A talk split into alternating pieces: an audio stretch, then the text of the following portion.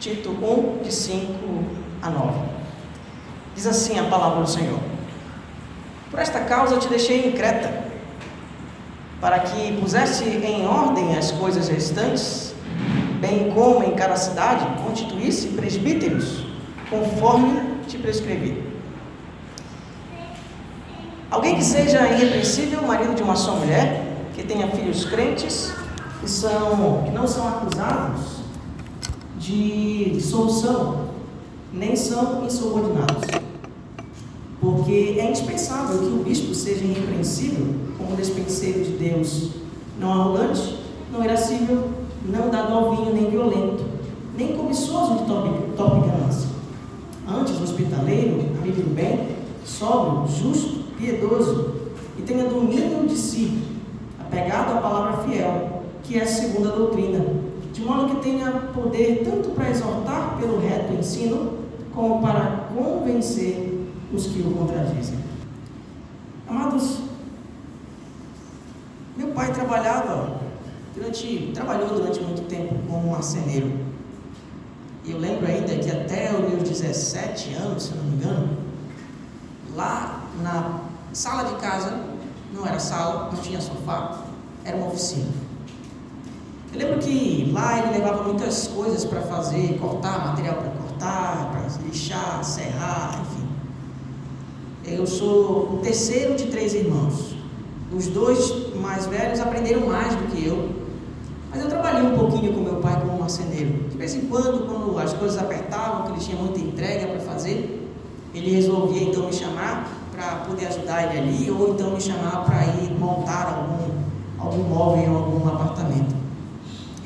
Esse tempo, eu adquiri uma certa experiência, né? não tanto quanto os meus irmãos mais velhos, mas aprendi algumas coisas. Eu lembro que uma vez é, eu tive que usar isso depois, quando eu já estava no ministério. Tinha um irmão, recém-chegado na igreja presbiteriana do Vinhais, chamado Marcelo. Ele veio com a sua esposa, Graziella, morar em São Luís. Foram visitar a igreja do Vinhais e eles então resolveram ficar ali. E ele compartilhou comigo a dificuldade que ele estava tendo de chamar um montador de móveis para montar a cozinha de Graziella porque ele trabalhava no horário comercial, ela também trabalhava no horário comercial, e geralmente os montadores montavam somente no horário comercial. E eles tinham medo de entregar a chave do apartamento deles para algum desconhecido. Ele compartilhou isso comigo, disse, pastor, eu não tenho ninguém, se eu conhece alguém, eu também não conhecia. E aí eu disse, é, vou usar aquilo que o Senhor me deu nos anos em que eu estava morando com meus pais. Disse, olha, você pode me entregar a chave e eu vou montar a cozinha da sua esposa e pode deixar que eu vou tentar deixar tudo em ordem. E aí foi o momento que eu me desafiei, né? A montar, depois de tantos anos aí, já estava uns sete anos longe dessa prática. Mas aí eu me desafiei a montar a cozinha de Graziella. Então, comecei ali, primeira coisa, pegar aqueles móveis todos planejados, planejados não, aqueles móveis é, preparados, né? a gente compra na, nas lojas virtuais aí, ele chega em casa todo encaixotado, né? Tira aquelas caixas, aí você pega aquele e abre aquele manual. E manual tem primeiro passo, segundo passo, terceiro passo, quarto passo. Bem, ó, o meu pai tinha me dito que, aquele, que o bom marceneiro vai seguir os passos dados pelo fabricante. Não vai pressupor de que ele já conhece o móvel e vai montando sozinho, porque no final pode ser que uma peça sobre, pode ser que o parafuso não seja posto e essas coisas assim. Então eu fui no passo a passo, um depois do outro. Sobraram alguns parafusos, mas eram os, de sobra mesmo, né? Porque eles mandam sempre de sobra. Graças a Deus, Marcelo e Graziella, quando chegaram, estavam lá com a cozinha já montada. Mas faltava fixar né, na parede. Foi então que o Marcelo me ajudou a fixar os móveis na parede. E eles ficaram muito felizes, não sabiam que eu tinha esse dote. Né? E os irmãos também, acho que talvez não, não soubessem. Mas eu tenho esse dó, de vez em quando eu monto algumas coisas, desmonto também. Né? Se os irmãos precisarem, pode chamar outra pessoa, tá bom? Todo bom marceneiro sabe. Quem criou o móvel é que sabe como deve ser montado. Quem criou a igreja é quem sabe como ela deve ser organizada. Esse texto fala sobre isso. Fala sobre um pastor apóstolo Paulo ensinando a um outro pastor jovem a como organizar uma igreja, a como pôr em ordem aquelas coisas que o apóstolo Paulo, depois de ter plantado a igreja, não conseguiu organizar por falta de tempo. Então, Paulo dá umas diretrizes para Tito, para que ele pudesse então pôr em ordem as coisas restantes. Nosso texto, então, o central desse, dessa epístola, tudo gira em torno desse verso 5. Quando diz: Por esta causa te deixei em Creta para que pusesse em ordem as coisas restantes, bem como em cada cidade constituísse presbíteros conforme te prescrevi. Nós lendo essa carta, nós vamos perceber que Tito tem a incumbência de corrigir uma conduta de vida de uma igreja que estava recente. Irmãos que antes eram ímpios se tornaram crentes, mas não estavam vivendo como cristãos. E aí Tito tem um desafio o desafio de poder repreender, animar, corrigir, direcionar para que os irmãos pudessem então, como Paulo chama nessa carta, pudessem embelezar o Evangelho. E aí, Paulo então diz: olha, você tem que pôr em ordem, mas à medida que você pôr em ordem essas coisas restantes, você também precisa constituir presbíteros. Então essa carta gira em torno dessas duas expressões que Paulo usa. Tito deve pôr em ordem o que Paulo não, não pôde por causa da, da, pouco tempo que teve, e Tito deve constituir presbíteros. E uma coisa está atrelada à outra. Porque à medida que Tito estivesse corrigindo a igreja, ele já tinha que estar levantando, olhando, percebendo quem poderia ser presbítero. Porque depois Tito vai embora. E quem vai ficar na igreja? Os presbíteros. Eu vou falar um pouco mais sobre isso durante esse, esse sermão. Que para pôr as coisas em ordem na igreja é necessário a constituição de presbíteros. Portanto, eu queria pensar com os irmãos somente no verso 5 a 7, porque são as duas diretrizes que Paulo dá no início para falar sobre quem são esses presbíteros. Paulo faz isso do verso 5 ao 9. São basicamente três coisas. O presbítero deve ser, ter uma vida exemplar em sua família. E Paulo vai dizer que ele deve amar a sua esposa, deve é, ser marido de uma só mulher e deve governar bem os seus filhos. Deve também ter uma boa conduta, uma boa, um bom testemunho das pessoas de fora. Ele não pode ter, ser uma pessoa que vive servindo de escândalo para os vizinhos, para os ímpios. E ele também deve ser uma pessoa apegada à palavra fiel. Essas três coisas Tito fala do verso 7, verso 5 a 9. Mas, como tem muitas informações, eu resolvi dividir essas, é, essa meditação nossa. E hoje vamos estudar somente o verso 5 até o verso, ao verso 7 a parte A. Mas não vamos conseguir estudar tudo porque são muitas coisas. Mas eu quero pensar com vocês sobre o seguinte tema. Se você não sabe, nós vemos estudando aqui sobre um tema nessa carta. E o tema é como Deus reforma a sua igreja. Em primeiro lugar, capítulo 1 de Tito, ele reforma a sua igreja constituindo bons presbíteros, uma boa liderança.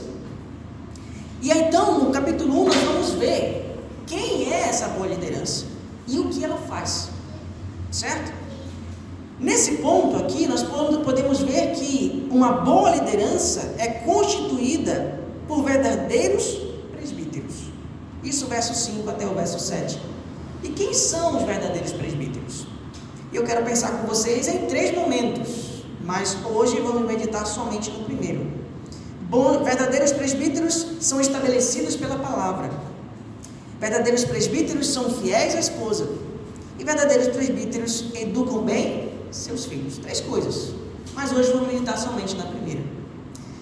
Verdadeiros líderes são, são presbíteros estabelecidos pela palavra. Olha o verso 5, o que Paulo fala para nós, e eu quero explicar algumas coisas para que possamos então entender o que Paulo nos diz aqui.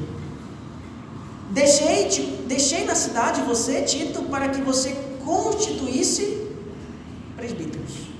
Veja, irmãos, Verdadeiros presbíteros são pessoas, são líderes que não lideram exclusivamente, unilateralmente. Paulo está desafiando Tito a constituir em uma igreja presbíteros no plural. Não um presbítero, mas pelo menos, no mínimo, dois. Isso é interessante, irmãos, porque essa é uma das razões pelas quais nós presbiterianos somos chamados de presbiterianos. Porque o nosso governo vem a partir de presbíteros. Mas vejam, não é um presbítero, é mais de um. Dependendo do tamanho da igreja, podem ser 10, 15, 20, não sei quantas quantas pessoas tem na igreja, à medida em que a igreja cresce, é necessário que haja um aumento de presbíteros. Vou falar um pouquinho sobre isso, dessa necessidade. Mas o que Paulo está deixando claro para Tito aqui é que a liderança da igreja é exercida por um grupo de pessoas e não por uma pessoa. Em cada cidade que Tito fosse, e aqui em Creta, ele deveria constituir Olha em Atos capítulo 20, verso 17.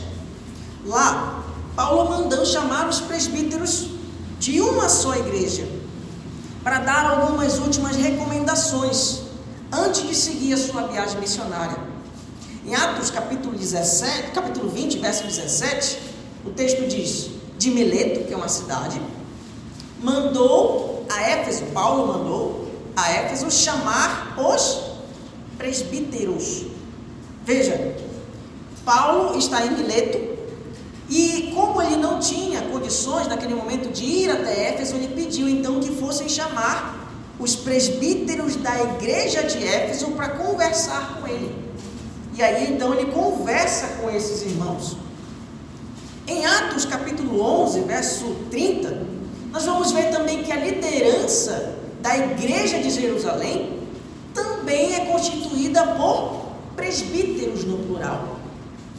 Os discípulos, o texto diz: os discípulos, cada um conforme as suas posses, resolveram enviar socorro aos irmãos que moravam na Judéia. O que eles, com efeito, fizeram, enviando aos presbíteros por intermédio de Barnabé e Saulo.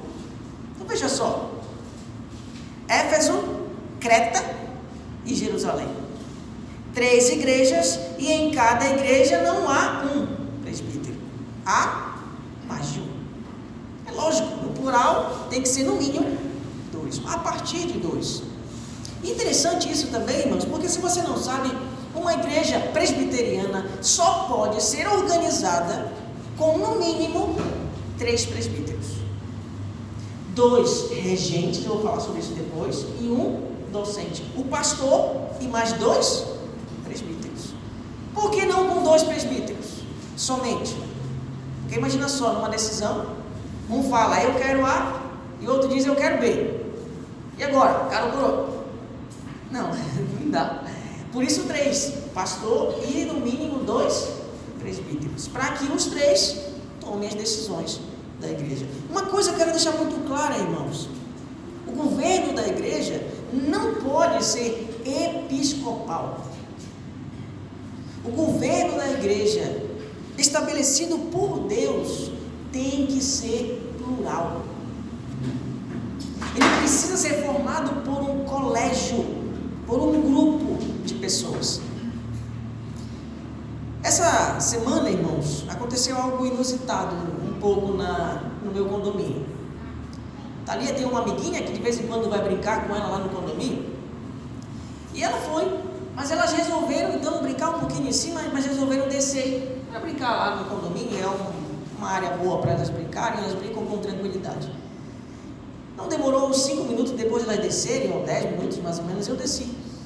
Quando eu desci, eu vi a amiguinha de Thalia sentada no meio-fio, com os joelhos ensanguentados, respirando fundo, respirando fundo mesmo. Estava branca, bichinha, branca, pálida, né? assustada. E aí eu perguntei, o que foi, Helena? O que foi, o que foi? E ela dizendo, eu caí, tio, eu caí. Eu disse, você ralou só o joelho? Eu disse, não, eu bati meu braço também. Ela estava segurando o braço. E eu fiquei com medo naquela hora. Confesso a vocês que eu gelei nessa hora. Quando ela falou que ela estava segurando o braço, eu gelei. E aí eu lembro que eu disse, eu posso ver o seu braço? Deixa eu ver o seu braço. Deixa eu segurar. Eu segurei. E aí eu vou ter que soltar para ver se está quebrado ou não. Não estava roxo, estava começando, estava um pouco machucado, mas não estava roxo. Aí eu soltei. Quando eu soltei, você consegue segurar? Disse, consigo, tio. Meio tremendo assim, conseguiu. Menos mal. Imagina só se o braço dela tivesse quebrado. Eu já vi crianças com o braço quebrado. E geralmente elas não ficam caladas. É uma dor tremenda. Tem uma fisioterapeuta aqui que sabe muito mais, mais do que eu isso. Mas é uma dor tremenda. Mas imagina só, imagina só comigo, se o braço dela tivesse sido quebrado. Consequentemente, eu pegava o carro, com certeza chamava a mãe dela, pegava e ia para o hospital, seja lá qual for, mas eu ia. Levar com certeza era. E lá tem um ortopedista de plantão. O ortopedista então ia pegar, né, com certeza ia bater uma, uma chapa, ver uma coisa, né, para ver como era que ele poderia proceder.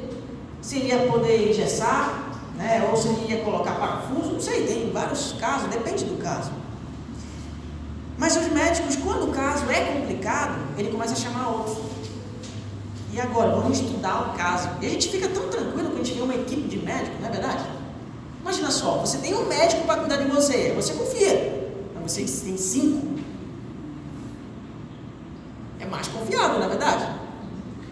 Se tem cinco conversando para tomar um parecer, lógico, você já fica preocupado porque pode ser algo grave, né?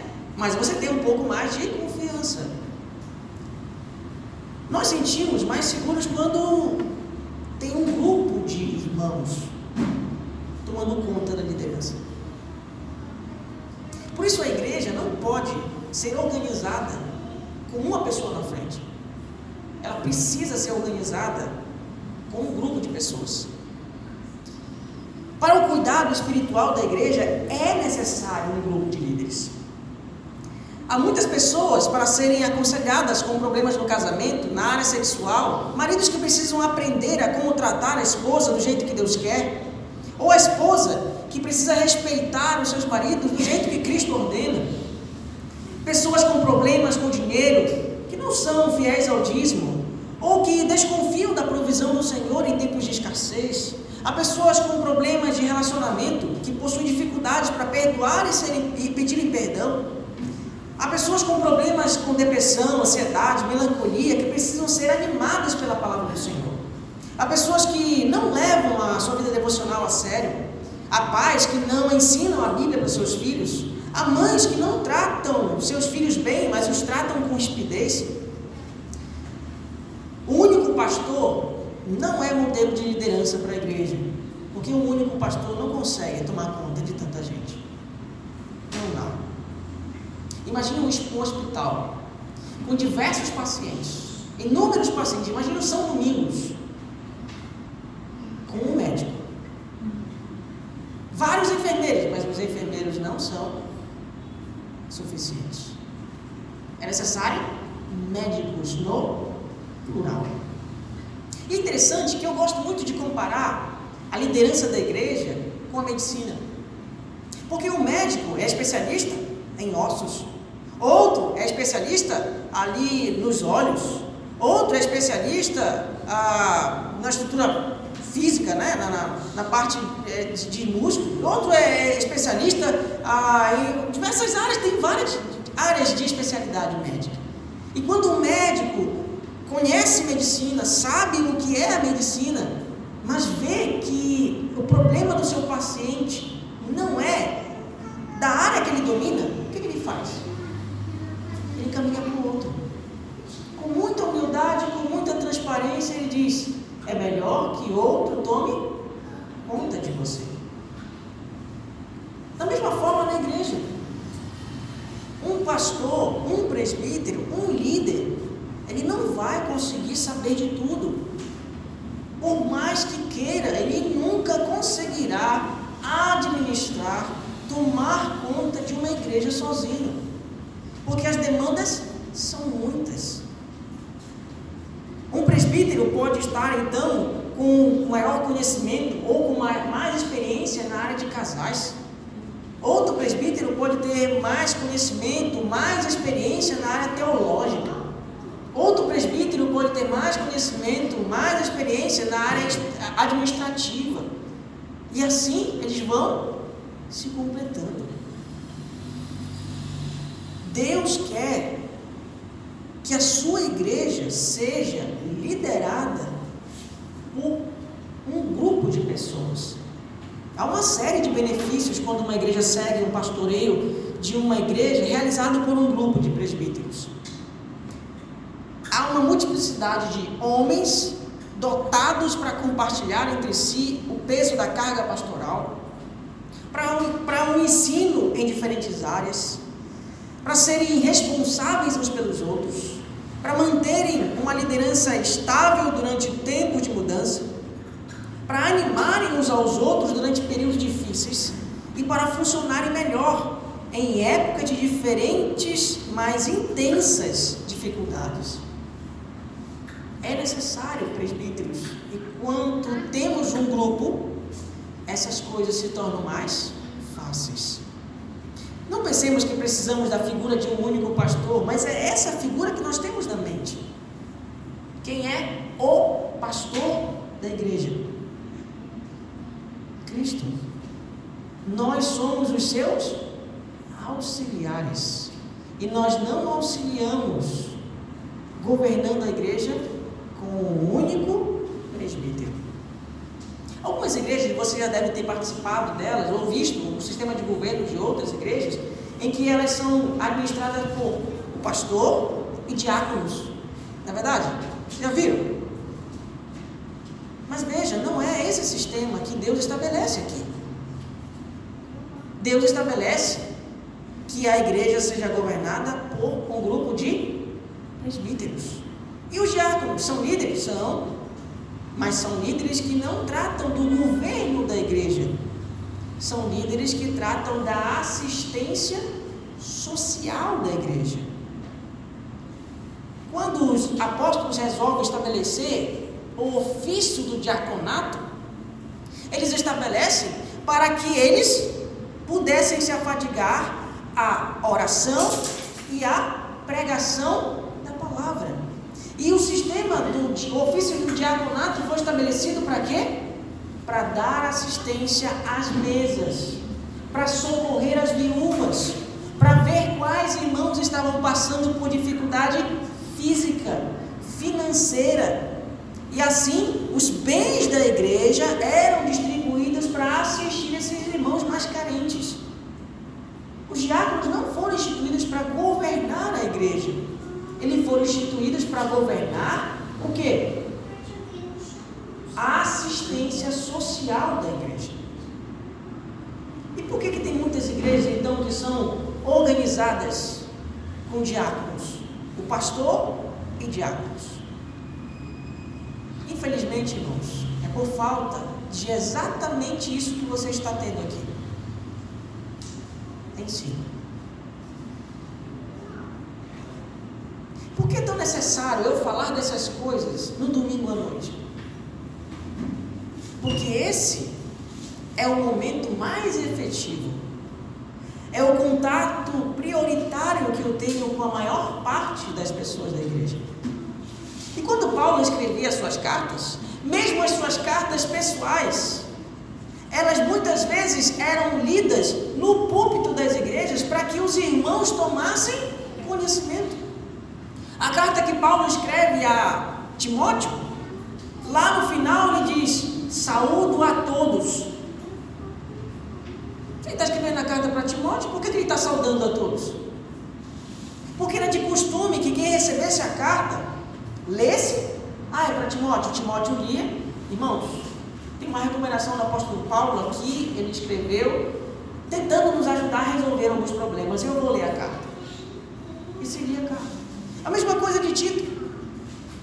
A carta do apóstolo Paulo iria dar respaldo para que Tito pudesse então tomar essas decisões e tomar essa iniciativa. Por isso é tão necessário falarmos dessas coisas, porque o apóstolo Paulo falava dessas coisas abertamente através de suas cartas. Precisamos entender, irmãos, uma liderança que é instituída por Deus é uma liderança plural. Um grupo de irmãos. Não um pastor, mas um grupo de irmãos. Talvez algum de vocês estejam me perguntando, pastor, mas o presbítero, os presbíteros não são pastores. Até onde sabemos, presbítero é um tipo de líder e o pastor é outro tipo de líder. O pastor pastoreia, os presbíteros administram a igreja, não é isso? Você deve ter ouvido falar sobre isso. Esse tipo de pergunta eu prefiro fazer com que Paulo responda. Próprio Paulo vai responder. Isso nos leva então à nossa segunda lição de hoje. A lição é a seguinte: bons líderes são verdadeiros presbíteros estabelecidos pela palavra quando exercem uma liderança pastoral. Em primeiro lugar, eles exercem uma liderança plural. Segundo, pastoral. Olha o que diz o verso 6. Verso 5, perdão. Paulo diz lá: constituir-se presbíteros conforme te prescrevi. E ele começa a dar algumas recomendações no verso 6 sobre quem são esses presbíteros. Mas olha o verso 7.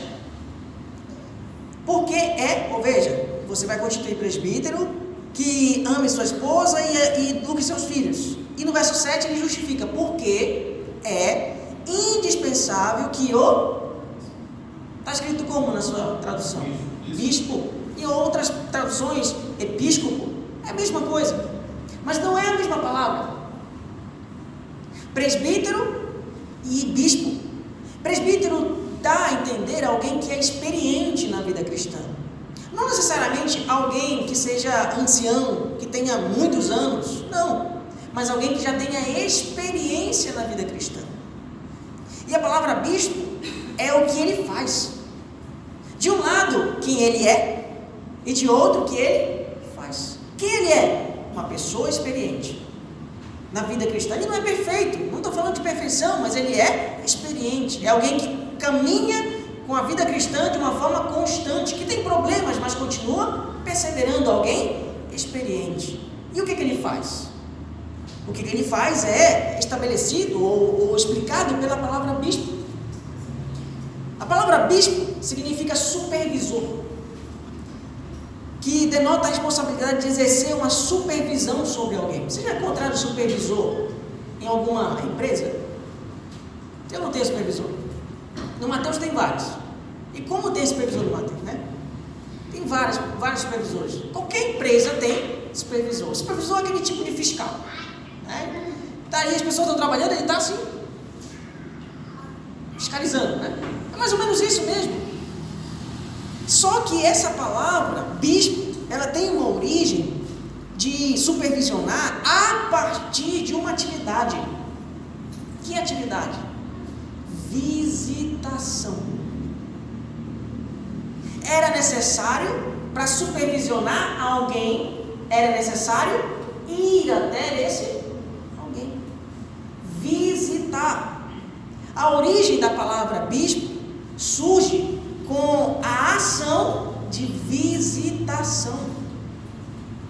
Veja, Paulo não está escolhendo palavras aleatórias para falar sobre a liderança. Ele está descrevendo que um presbítero é alguém maduro e alguém que visita. Essa é uma das facetas, uma das partes do ministério pastoral.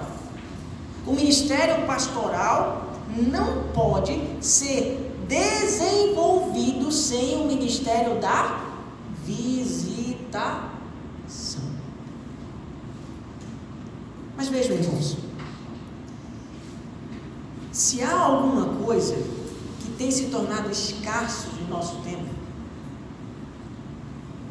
são visitas pastorais. E por quê?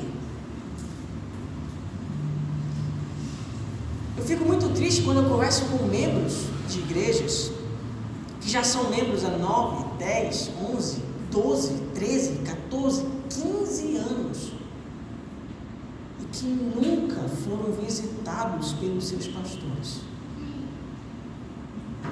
Que nunca foram visitados pelos seus presbíteros. Eles só os conhecem porque eles estão na frente. Sentados numa cadeira no púlpito da igreja. Em Atos capítulo 20, verso 28, nós lemos o texto ainda agora, do verso 27. Paulo dá um exemplo do que é essa ação dos presbíteros. No verso 28, no capítulo 20 de Atos, ele diz: Atendei por vós e por todo o rebanho sobre o qual o Espírito Santo vos constituiu bispos, para pastoreardes a igreja de Deus, a qual ele comprou com seu próprio sangue. Assim, irmãos, precisamos ter esta lição muito clara em nossa mente. A responsabilidade de pastoreio sobre uma igreja não é de uma pessoa. É dos seus presbíteros. O pastoreio de uma igreja não pode ser exercido por uma pessoa, mas por um grupo de pessoas.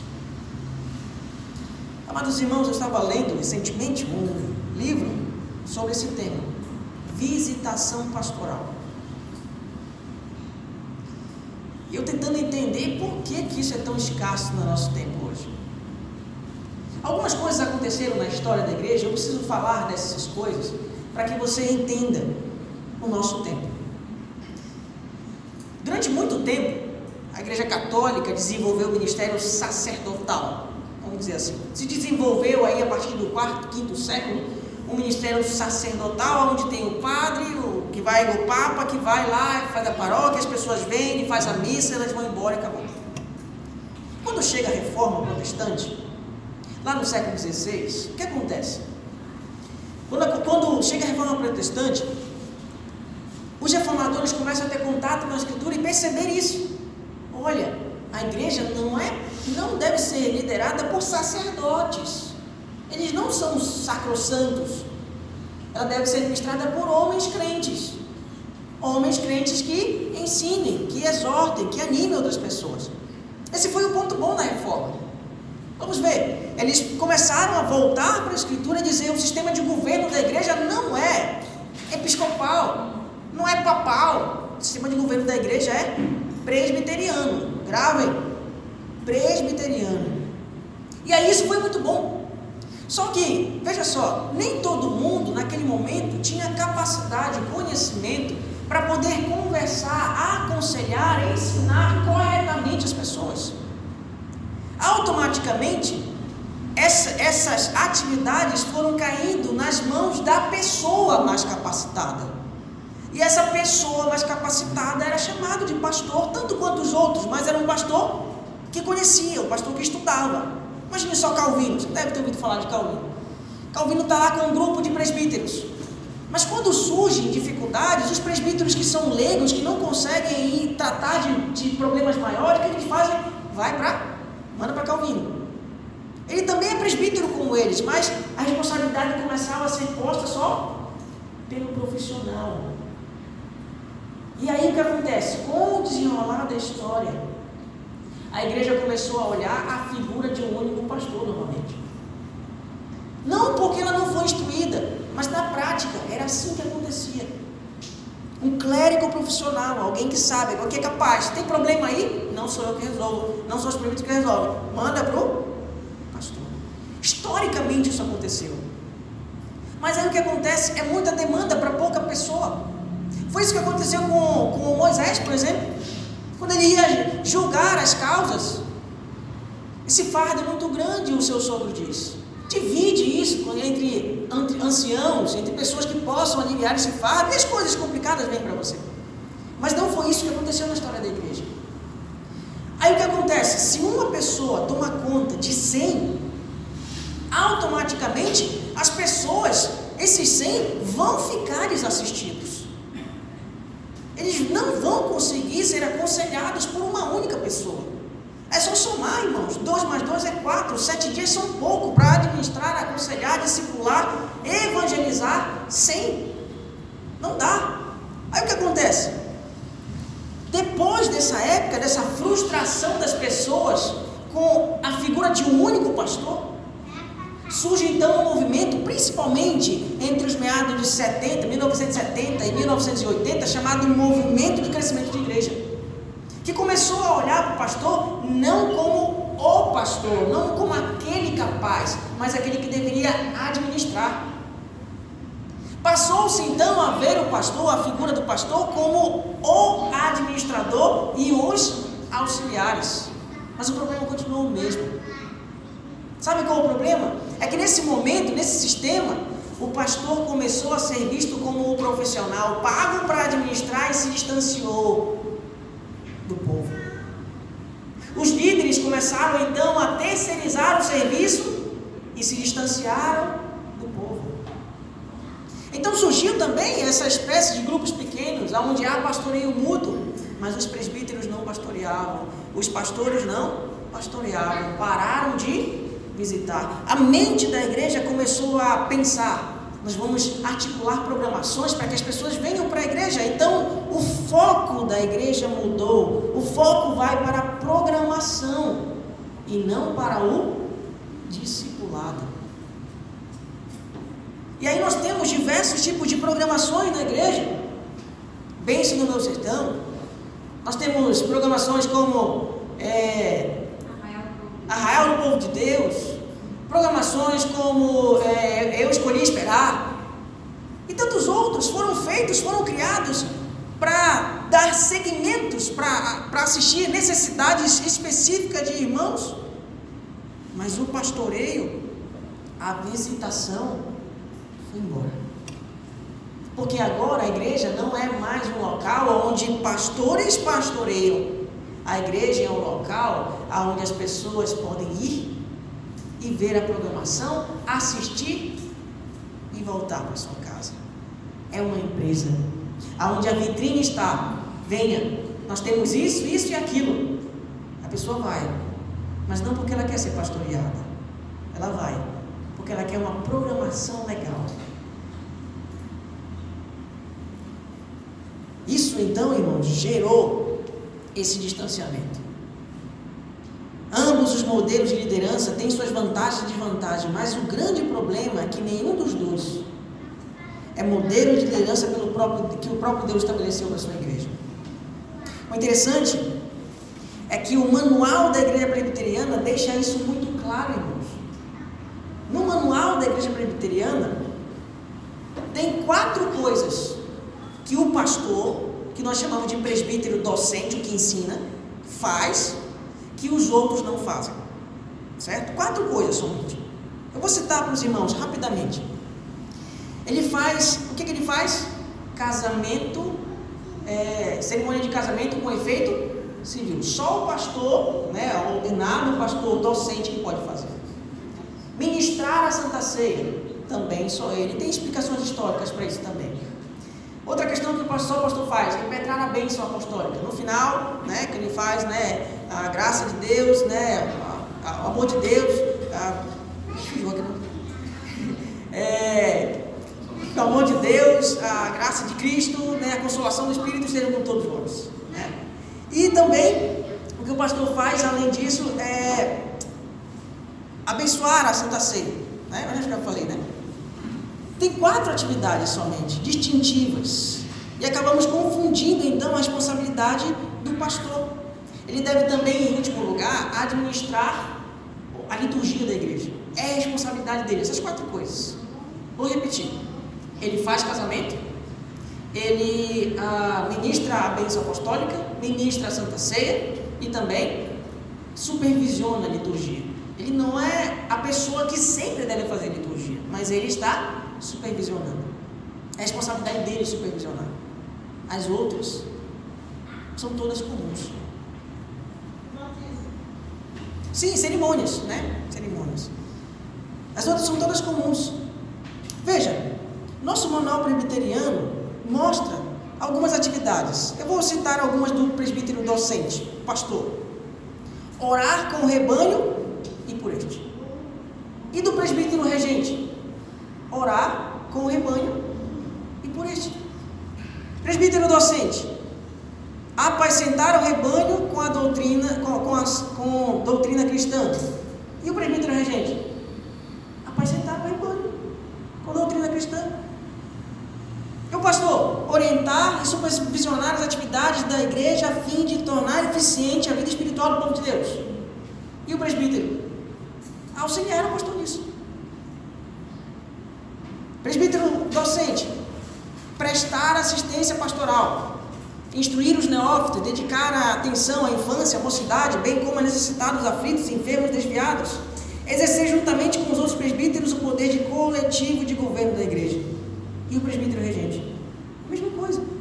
Instruir os neófitos, consolar os aflitos e cuidar da infância e da juventude. Orar com os crentes e por esses. E informar o pastor das casos de doenças e aflições das pessoas. É a mesma coisa. A única diferença é que o pastor ordenado dá Santa Ceia, faz batismo, faz casamento, ele impetra a bênção apostólica e ele também revisa, supervisiona a liturgia. O resto é tudo igual. Porque o manual presbiteriano, irmãos, está fundamentado nas escrituras. Irmãos, eu não estou na igreja presbiteriana porque eu acho ela a melhor. Mas eu não conheço uma igreja que estude melhor a palavra do que a presbiteriana. Eu não conheço. Eu e minha esposa tivemos essa experiência. Minha esposa já passou por quatro denominações. E quando nós chegamos na presbiteriana, diz: daqui eu não saio, daqui ninguém. Mentira. Porque se é a palavra de Deus que nos alimenta, que nos orienta, que nos direciona, que nos converte, que nos restaura, que nos transforma, então não dá para ir para outra denominação. Não estou dizendo que as outras são ruins e nós somos os melhores. Não. Eu estou dizendo que se há uma igreja séria na instrução da palavra de Deus, uma dessas igrejas eu posso chamar a Igreja Presbiteriana do Brasil. Louva a Deus por isso. Tanto na Escritura quanto no Manual Presbiteriano é muito claro que a função do pastor, a prerrogativa dos presbíteros, docentes e regentes são as mesmas. Mas por que isso nem sempre acontece, irmãos? Esse é um porquê. Você deve ter participado de igreja presbiteriana onde só o pastor visita. Aonde só ele discipula. Aonde só ele faz grupos, onde só ele faz as programações. Por que isso acontece? Tem vários motivos, eu vou citar apenas alguns aqui. Algumas igrejas não possuem um grupo de pastores presbíteros porque não interpretam corretamente a Escritura. Em segundo lugar, por causa da influência da cultura evangélica, da figura de um pastor que está em voga no nosso, no nosso, nosso tempo. Em terceiro lugar, a crescente tendência da nossa cultura secular de ver a igreja como uma empresa, onde o pastor é o funcionário que faz as coisas e os presbíteros são os patrões que dão as ordens. Em quarto lugar, a negligência por parte dos presbíteros regentes em não assumirem o pastorado juntamente com o pastor docente. Em último lugar, e eu penso que esse é o principal, a falta de aprendizado ou a falta do ensino do pastor docente para a igreja. Porque a falha é ele ensinar isso para os presbíteros e para a igreja. Gera todos esses outros problemas. Mas, irmãos, semana passada, no sábado da semana passada, um grande amigo, o reverendo Leonel, foi presbítero regente durante 37 anos. Ele foi ordenado a pastor no último sábado da semana passada. Ele foi desafiado pela igreja presbiteriana no Cruzeiro do Anil, depois de uma vida de presbiterato, a ajudar uma igreja que estava passando por problemas, a igreja do João de Deus. Ele foi lá ajudar os irmãos durante um ano. Olha, irmãos, vamos tentar organizar as coisas aqui. Ele foi. Começou então a fazer o que ele já fazia: visitar, tentar administrar, fazer reuniões. Já fazia isso na igreja do Anil. A igreja começou então a dizer assim: não, ele está pastoreando. Vamos convidá-lo para ser o nosso pastor. Não, mas ele é presbítero, ele não é pastor. E o que aconteceu? A própria igreja pediu a ordenação dele. E aí, esse processo foi para o presbitério, o presbitério então deu algumas recomendações: olha, tu tem que estudar isso, estudar aquilo, fazer essa cadeira, fazer aquela. E ele foi e fez. E em janeiro, agora, na nossa última reunião do presbitério, ele foi ordenado. Talvez algumas pessoas digam assim, ah, pastor, mas ele é uma exceção. Infelizmente é. Mas não deveria ser. Infelizmente, nosso irmão e agora reverendo Leonel é uma exceção. Para os padrões estabelecidos por Deus, Leonel é mais um de dentre inúmeros presbíteros, irmãos, que aconselham, que ligam, que visitam, que administram, que oram, que pastoreiam, como Deus quer que isso aconteça. Amados irmãos, a palavra de Deus vem ajustar as coisas. Imagina Tito chegando numa igreja e lendo essa carta. Olha, vamos ter que conversar com alguns líderes que estão na igreja. Esses líderes não estão pastoreando. Como os líderes que estavam lá iriam se sentir? Envergonhados, talvez. Mas com certeza, se o temor de Deus estivesse aqui, eles diriam: se é assim que Deus quer, então é assim que vai ser. Quem são esses presbíteros, irmãos? Todas as pessoas podem se tornar presbíteros. Como podemos distinguir entre um presbítero líder da igreja e os demais membros da igreja? A eleição de presbítero depende da escolha dos membros da igreja. Paulo vai então estabelecer alguns critérios sobre quem são eles. Nós vamos ver somente o primeiro hoje. Só dá tempo de ver o primeiro. E eu quero falar sobre ele.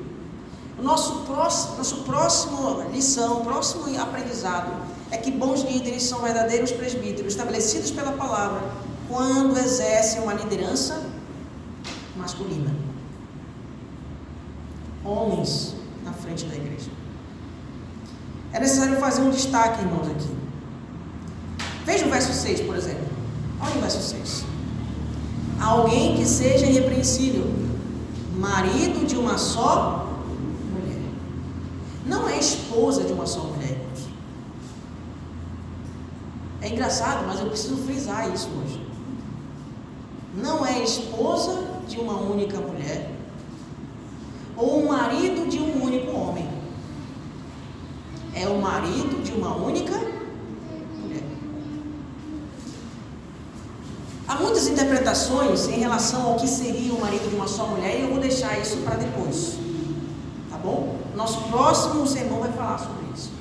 Mas aqui, o que eu quero destacar com você é que Paulo recomenda que a liderança da igreja seja exercida por homens e não por mulheres. Mas, pastor, pode. Na nossa época, as mulheres já assumiram já tem o um movimento. Isso é voltar atrás, pastor. Isso é perder de vista a nossa época, a nossa cultura. Algumas objeções, irmãos, têm surgido contra esta verdade da Escritura que afirma que a liderança é exclusiva dos homens. Devido ao pensamento feminista da nossa época, algumas pessoas têm argumentado que Paulo estava numa cultura machista e por isso deu tal recomendação para Tito. Essa é uma forma de discordar, não de Paulo, mas de Cristo. Quem enviou a Paulo? Nós vimos nos sermões anteriores. Paulo, apóstolo de Cristo. Discordar de Paulo é discordar de Cristo, porque ele só traz a mensagem, ele não cria a mensagem. Mas veja, mesmo assim, uma liderança de muitas igrejas que, mesmo sabendo dessa verdade, tem afirmado que nos nossos tempos mudaram e que a igreja deve ser deve se adequar à cultura vigente da nossa época. Numa determinada denominação tradicional e histórica no nosso país, ordenou o pastorado feminino de uma mulher de 44 anos no ano de 2014. De acordo com a pastora ordenada, ela diz: Nós temos uma cultura muito machista ainda, mas isso tem melhorado. De acordo com o diretor executivo da época dessa denominação, que presidiu essa reunião, ele disse que tal denominação tinha a tradição de quebrar paradigmas e mudar conceitos. Algumas pessoas, adeptas da ordenação feminina, usam o texto de Gálatas, quando Paulo escreve dizendo: os que defendem a ordenação, é, Paulo escreve dizendo: não há judeu nem grego, nem servo nem livre, não há macho nem fêmea, porque todos sois um em Cristo. Usando esse texto, diz: está vendo? Então na igreja de Cristo não há diferença entre homem e mulher. Só que quando Paulo usa esse texto, está falando sobre salvação. Ele não está falando sobre governo de igreja. Mas deixa-me dar apenas uma, um argumento só em relação ao ministério pastoral exclusivo para homens. A liderança masculina foi estabelecida por Deus antes mesmo de começar qualquer indício de diversidade cultural. No Éden, Deus estabeleceu a liderança masculina antes da queda. Deus disse: Homem, falhei uma auxiliadora. Mas veja, antes da queda, Deus diz que esse sistema onde o homem governa e a mulher auxilia era muito bom. Talvez você esteja me perguntando na sua mente, mas pastor, isso não é sobre a família? Não é sobre a igreja, é sobre a família, é verdade. Mas é esse texto que Paulo usa para falar do governo da igreja quando escreve a sua carta a Timóteo. Lá em 1 Timóteo, capítulo 2, verso 11 a 13, ele diz: A mulher aprende silêncio, com toda submissão. E não permito que a mulher ensine, nem que exerça autoridade de homem. Esteja, porém, em silêncio, porque primeiro foi criado Adão e depois Eva. Não estou dizendo que as mulheres não podem falar no culto, não é isso. A ideia de Paulo é: ela não exerça a autoridade do homem. E a, a, exerção, a, a execução da autoridade do homem, nesse contexto, é o ensino da palavra, é a responsabilidade pelo ensino da palavra. Não estou falando que a mulher não pode ensinar na igreja, pode, mas ela não pode ser a responsável pelo ensino. O que seria de nossas igrejas se as nossas mulheres, se as nossas irmãs não desenvolvesse aquilo que ela já desenvolve. O ensino com crianças, com adolescentes, com jovens é muito bem desenvolvido pelas nossas irmãs. Elas podem, podem fazer isso, não tem problema. Mas quem são os responsáveis pela doutrina? Os presbíteros. Se as irmãs começam a ensinar alguma coisa que esteja distante da escritura, é responsabilidade dos presbíteros chegarem e dizer, olha irmã, é esse ponto, vamos esclarecer um instantinho. Deus não diz isso aqui, não diz isso aqui, aqui, aqui. A correção, a direção, são eles que dão. Lá no capítulo 3 de 1 Timóteo, verso, 2 e, verso 1 e 2, que é o verso seguinte ao texto que eu li, Paulo dá diretrizes para falar de liderança. As características dos líderes da igreja, ele diz que eles sejam aptos para ensinar. Veja, ele diz: não permito que a mulher ensine. Por quê? Porque os homens presbíteros, eles devem ser aptos para ensinar. Isso significa, irmãos, que a liderança da igreja deve ser exercida por homens. Isso não significa que as mulheres não têm importância ou não têm espaço na igreja presbiteriana. Tem, todas elas têm. Mas a responsabilidade pelo ensino são dos homens. Mas deixa eu encerrar, irmãos, com algumas implicações disso. A verdade de que o ensino, ou a responsabilidade do ensino, a liderança da igreja é dos homens, tem algumas implicações. Em primeiro lugar, uma das implicações desse princípio deixa claro que as mulheres não podem ser presbíteras na igreja. Em segundo lugar, Outra implicação é que as mulheres não podem ser pastoras. Em terceiro lugar, outra implicação clara desse, desse princípio é que o ministério de presbítero ou de pastor não pode usar o argumento da utilidade para sua validação. Porque esse é o argumento que muitas denominações usam. Eles dizem, ah, mulheres têm pastoreado melhor do que os homens. Não, irmãos não é a utilidade, a praticidade, os números, os efeitos, o sucesso, que vai determinar se uma ordenação é aprovada ou reprovada por Deus. O que vai determinar É o que a palavra de Deus diz. E a palavra de Deus mostra que o governo da igreja, o pastoreio da igreja, deve ser desenvolvido pelos homens. Porque Deus criou o homem para ser líder e a mulher para ser auxiliar na família e na igreja. É interessante que nenhuma das pastoras argumenta contra o sacerdócio do homem no lar, mas argumentam contra o sacerdócio do homem na igreja. Todo bom marceneiro sabe, irmãos, que se você não usar a peça certa no lugar certo, o móvel pode até ser utilizado, mas ele nunca estará em ordem. Cada parafuso dobradiça deve estar em seus devidos lugares para que o móvel funcione corretamente. Na igreja de Deus, cada líder deve estar no, no lugar certo, fazendo a coisa certa. Foi ele quem criou a igreja. Foi o sangue de Cristo quem comprou a igreja. E é a palavra de Deus que é o manual de montagem. A igreja não deve ser organizada de acordo com os nossos conceitos, princípios ou pontos de vista, mas ela deve ser organizada como Deus quer. Para pormos em ordem a igreja, precisamos começar estabelecendo bons presbíteros, bons líderes. E bons líderes exercem uma liderança plural, pastoral e masculina. Uma igreja que possui líderes assim, começa. Começa bem. Precisa de outras coisas, mas é o primeiro passo. Portanto, irmãos, em Cristo, nós precisamos organizar a nossa igreja do jeito que Deus quer e não do jeito que achamos melhor.